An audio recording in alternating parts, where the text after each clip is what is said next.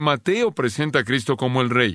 ¿Y qué podría ser más apropiado en una presentación de Cristo como Rey que tener algunas personas que establecían reyes para que vinieran a coronarlo como Rey? Y no solo establecían reyes, sino que establecían reyes gentiles.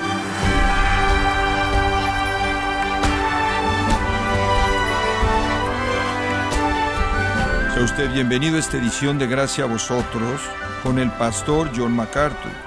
La Biblia registra varios gobernantes con el nombre de Herodes, hombres notables con un legado de celos, conspiración, locura y crimen.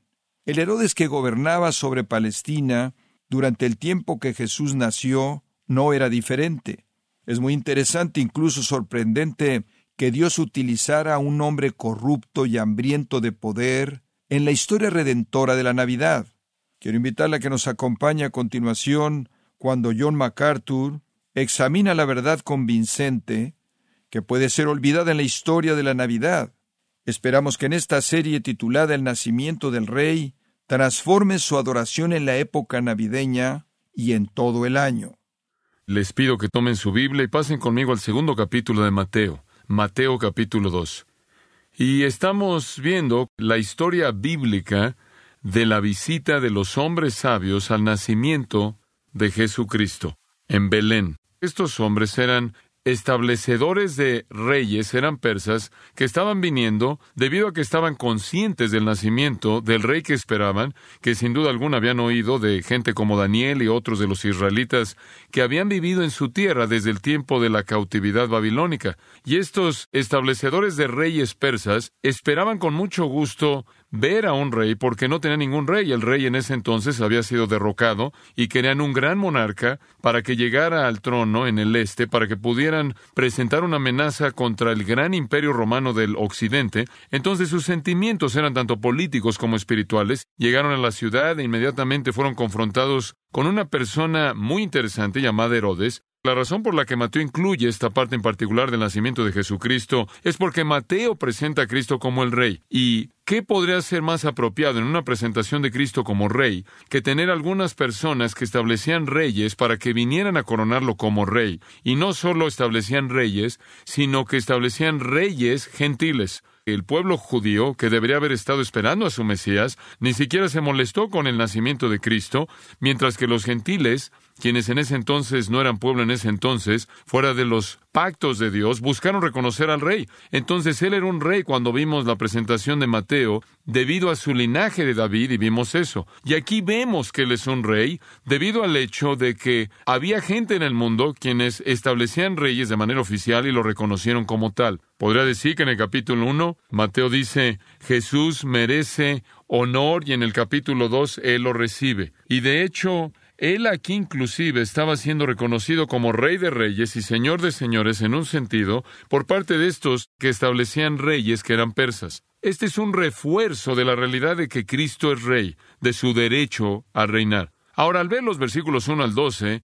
y vamos a verlos de manera específica conforme entramos al texto, quiero que vea cinco actos en este increíble drama que se desarrolla en el capítulo 2, cinco actos separados. Y simplemente los vamos a titular con una palabra simple para recordarlos. Es la llegada, acto 1. Número 2, la agitación. Número 3, la actuación. Número 4, adoración. Y número 5, la evasión. Ahora ese no es un bosquejo muy brillante, simplemente son algunos canchos para colgar sus pensamientos.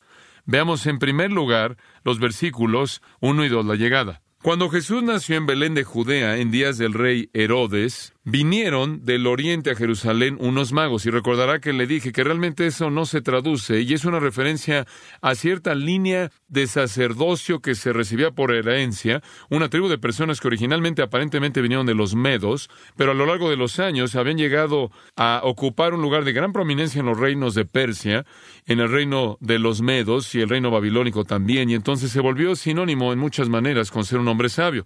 Ser un mago era tener un lugar de un hombre sabio en la sociedad. Entonces vinieron estos magos del este a Jerusalén diciendo, ¿dónde está el rey de los judíos que ha nacido?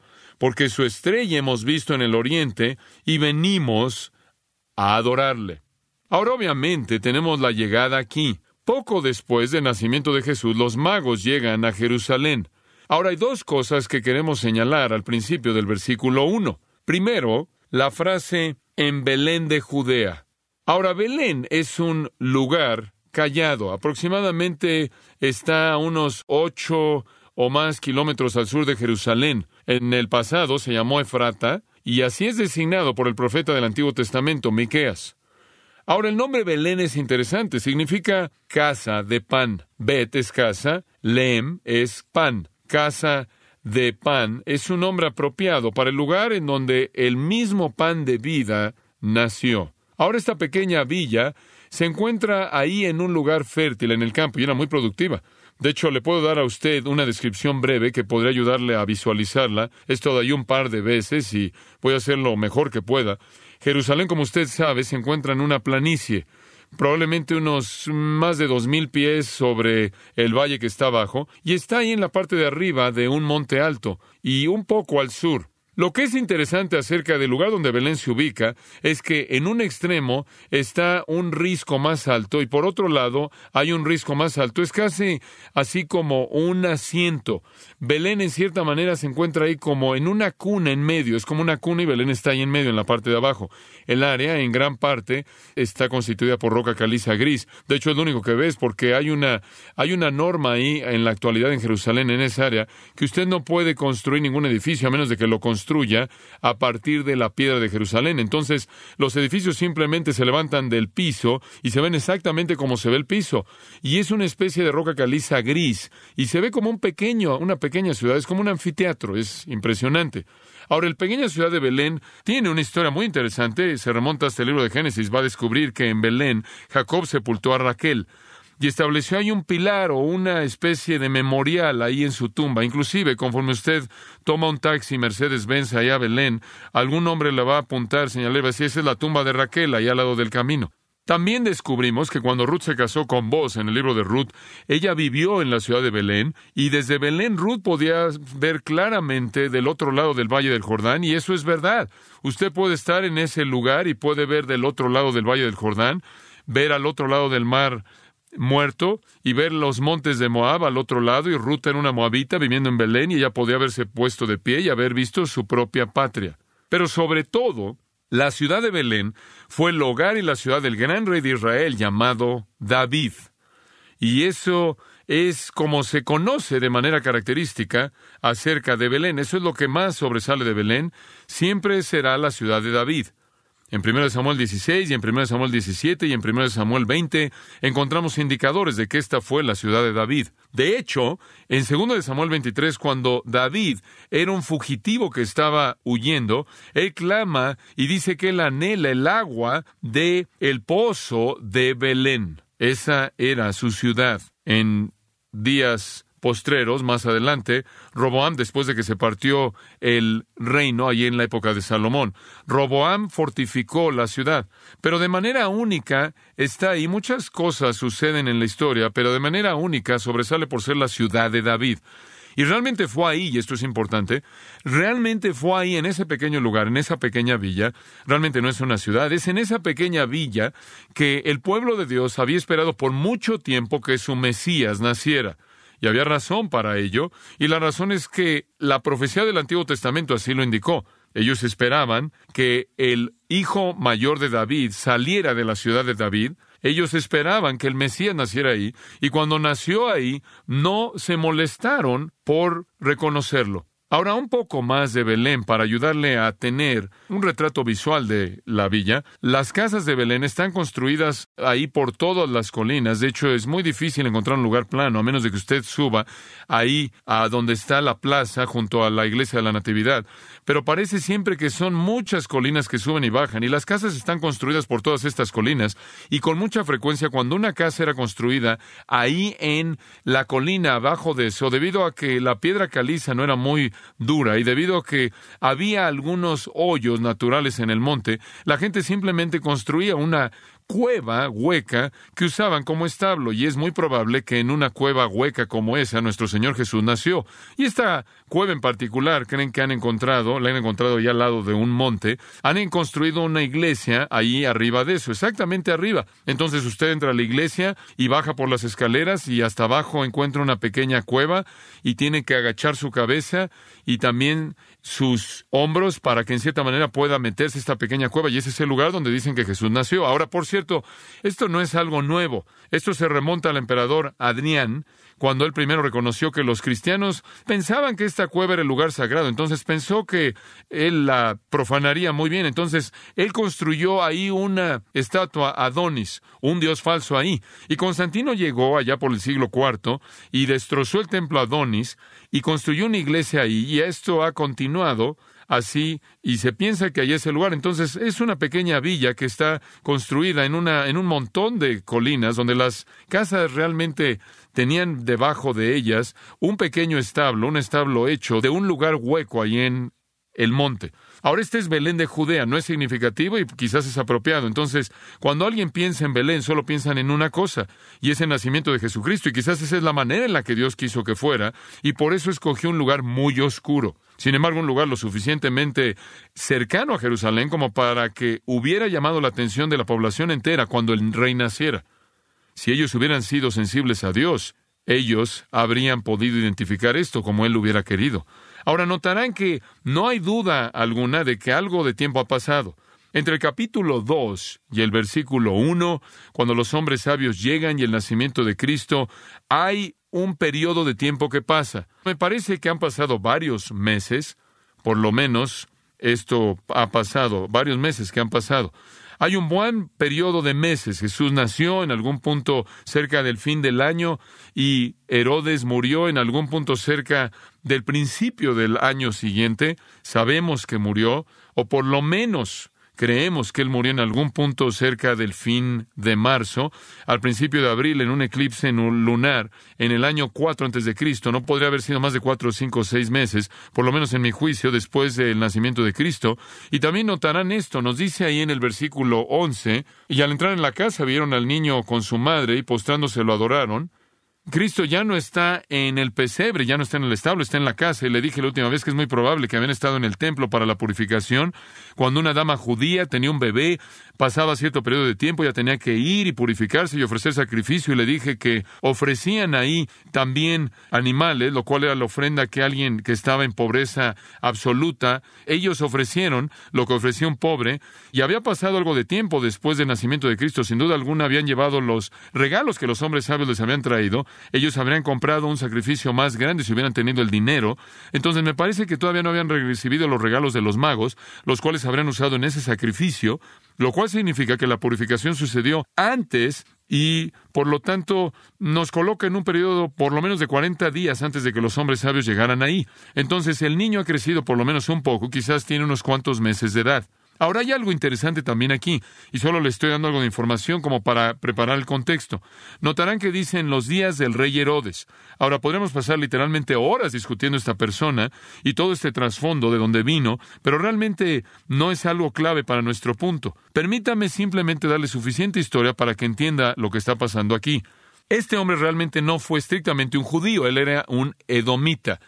Él era un edomita, ese es o idumeo, otra palabra, edomite, idumeo, que es lo mismo, que vino de un área al este y al sur un poco de Jerusalén. Él se había puesto a disposición de los romanos. Ahora recuerde esto, los romanos entraron y se apoderaron de esa área la gente que era inteligente, en cierta manera, se ponía a los pies de los romanos, ¿no es cierto? La gente que quería obtener algo, simplemente buscaba caerle bien a los romanos, y este hombre fue uno de ese tipo de personas. Durante las guerras civiles en Palestina y durante el tiempo en el que Roma estaba tratando de establecerse a sí mismo, antes del nacimiento de Cristo, Herodes jugó juegos con Roma y en cierta manera buscó caerles bien y confiaron en él. Él obtuvo su favor, y una vez que Roma finalmente había conquistado la tierra de Judea, ellos establecieron un procurador. Un procurador era como un gobernador, algo así como un gobernante oficial de ese pequeño país. Y su nombre era Antípater. Antípater. Y él era un edomita. Él era un edomita y Herodes era su hijo. Cuando ellos querían un gobernante, ellos encontraron a este hombre Antípater y Herodes era su hijo. Pero Herodes se había esforzado tanto por caerle bien a los romanos que ellos establecieron a Herodes como el tetrarca de Galilea. En otras palabras, ellos necesitaban un hombre que se encargara de Jerusalén y Judea y alguien más que en cierta manera controlara el área rural.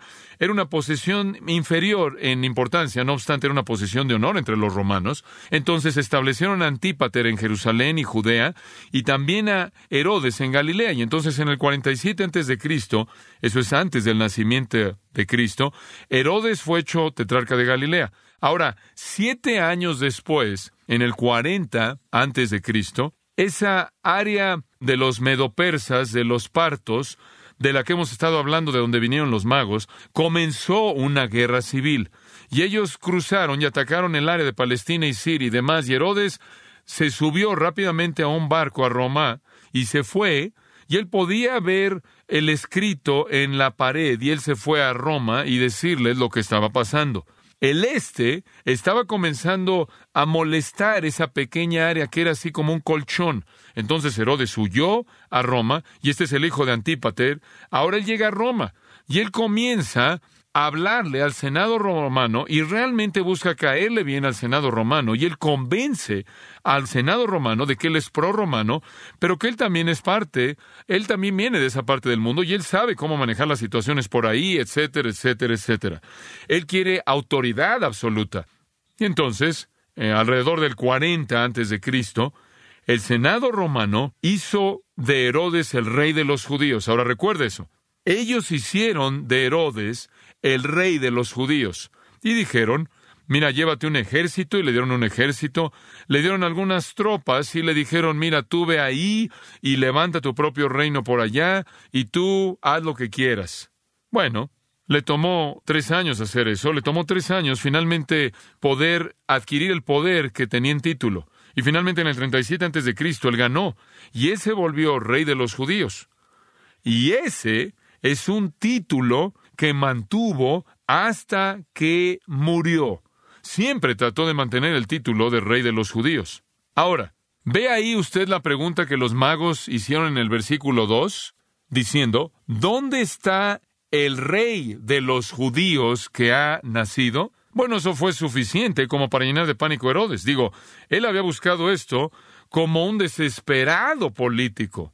Él había viajado hasta Roma y había jugado su juego para caerle bien al Senado romano. Él había obtenido el derecho de ser el rey de los judíos, se había llevado de regreso un ejército y había peleado durante tres años para ganarse el derecho de que eso fuera una realidad. Y después él se había aferrado a esto. Y ahora de pronto viene un montón de hacedores de reyes de Persia, entran ahí por la ciudad preguntando por todos lados quién es el rey de los judíos que ha nacido. Y Herodes tiene miedo.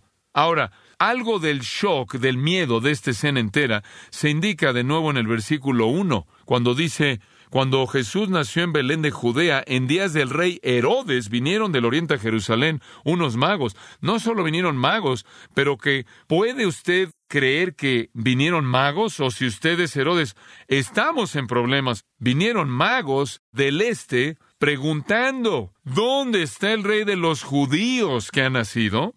Ahora, francamente, no debería haber sido tan sorprendente. Realmente, si esas personas judías hubieran analizado cuidadosamente el Antiguo Testamento y sin duda alguna habrían llegado a ver que había una buena indicación de que el tiempo era el correcto. Los historiadores nos reiteran que en ese entonces, en el mundo, ahora escuche esto, me parece fascinante que en ese entonces en el mundo había un tipo extraño de expectativa de que iba a llegar un rey. La gente en el este tenía esta expectativa y ese es en parte por qué los magos vinieron. La gente en muchos lugares esperaban la llegada de un rey. Ese era el medio ambiente del día, de la época. Inclusive los historiadores romanos reconocieron esto. Por ejemplo, Suetonio escribió, se había esparcido por todo el Oriente una creencia antigua y firme de que ya era apropiado el momento para que hombres vinieran de Judea a gobernar el mundo. Ese es Suetonio.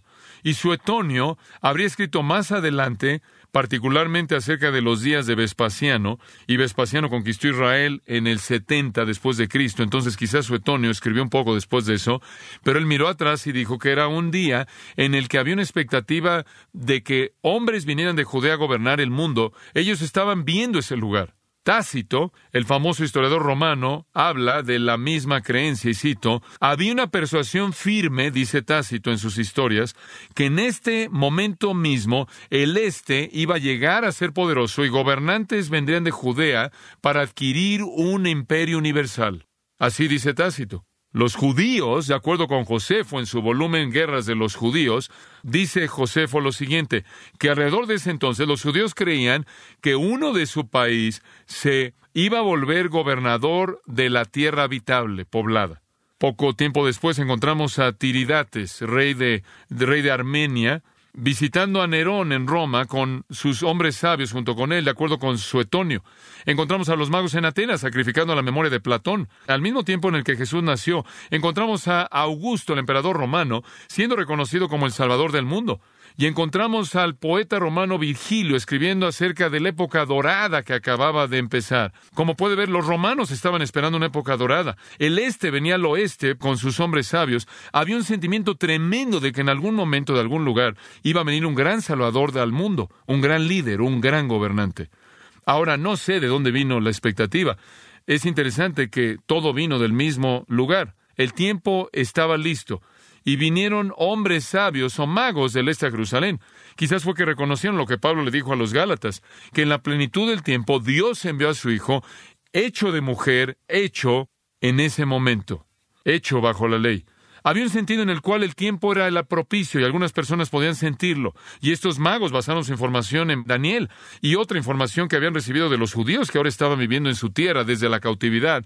Y en base a su propio sentido de fe en el Dios verdadero y en base a su propia expectativa de que Dios cumpliría su palabra y en base a lo que vieron en el cielo que ya es llamado una estrella que ellos vinieron a Jerusalén. Ahora la gente siempre dice, ¿cuántos eran?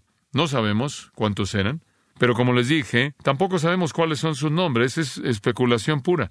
Pero tienen una razón por venir. Observe el versículo 2, diciendo, y aparentemente la construcción griega aquí dice que estaban diciendo todo esto por todos lados, ellos continuamente estaban diciendo, ¿dónde está el rey de los judíos que ha nacido? Porque su estrella hemos visto en el oriente y venimos a adorarle. Ellos estaban preguntando continuamente. Seguían preguntando, es la idea, ¿dónde está el rey de los judíos que ha nacido? Todo mundo se debe haber impresionado cada vez que oían la pregunta de los magos, algo así como que la gente hubiera respondido, ¿mande? ¿Eh? Ellos debieron asumido que estas personas habrían sabido eso. Digo, después de todo, eran judíos, eran los judíos. Y ciertamente ellos habrían sabido cuando su rey había nacido y dónde habría nacido. Pero hay dos cosas que me impactan en este versículo conforme lo leo y quiero responder esas preguntas porque son dos preguntas que me impactan. Pregunta número uno, ¿cuál fue la naturaleza de la estrella? Hemos visto su estrella en el oriente y venimos a adorarle. ¿Cuál era la naturaleza de la estrella? En primer lugar, algunas personas dicen que era una estrella bona fide honesta, genuina. Algunos dicen que era Júpiter, porque Júpiter es llamado el rey de los planetas. Algunos dicen que esta es la teoría de Kepler, que era la conjunción de Júpiter y Saturno en la señal de el pez. Y algunos dicen que simplemente era un cometa que estaba errando. Algunos dicen que era un meteoro que estaba a una altitud baja. Y algunos dicen que era la estrella del destino en el corazón de la humanidad. Eso es mucha vacilación. Eso realmente son teorías bastante ridículas. Les voy a decir lo que yo creo. Vean Lucas 2.9. Y quizás esta le va a ayudar a responder una pregunta que probablemente tuvo desde que era un pequeño. Y si todavía eres un pequeño, todavía la tienes, Lucas 2.9. Ahora, aquí hay una buena clave. Aquí no estamos en el incidente de los hombres sabios, pero en el de los pastores, y fueron los primeros que llegaron, y eran de Israel, y en cierta manera son un retrato del remanente.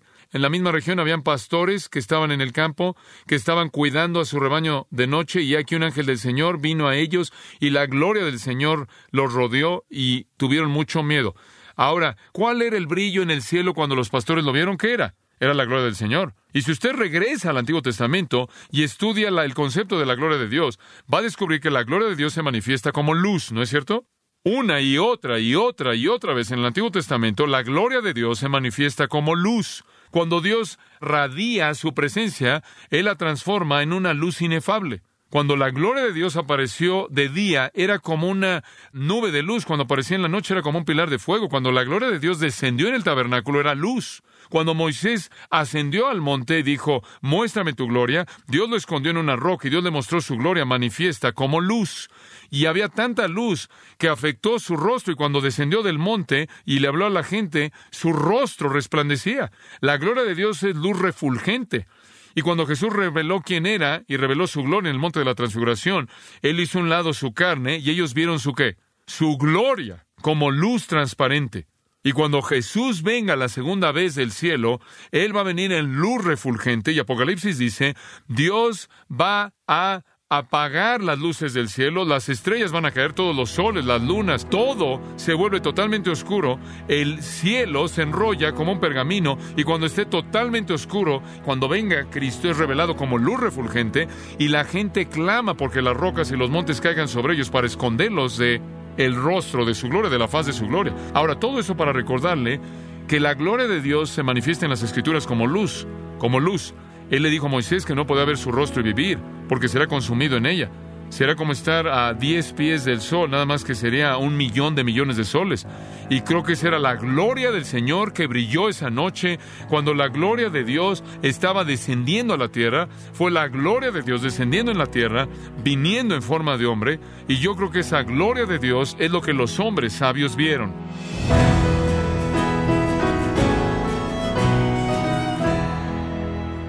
Hemos estado escuchando a John MacArthur explicando cómo la estrella que los magos veían fue literalmente la gloria de Dios que descendía al mundo anunciado. El nacimiento del rey es el título de la serie En gracia a vosotros.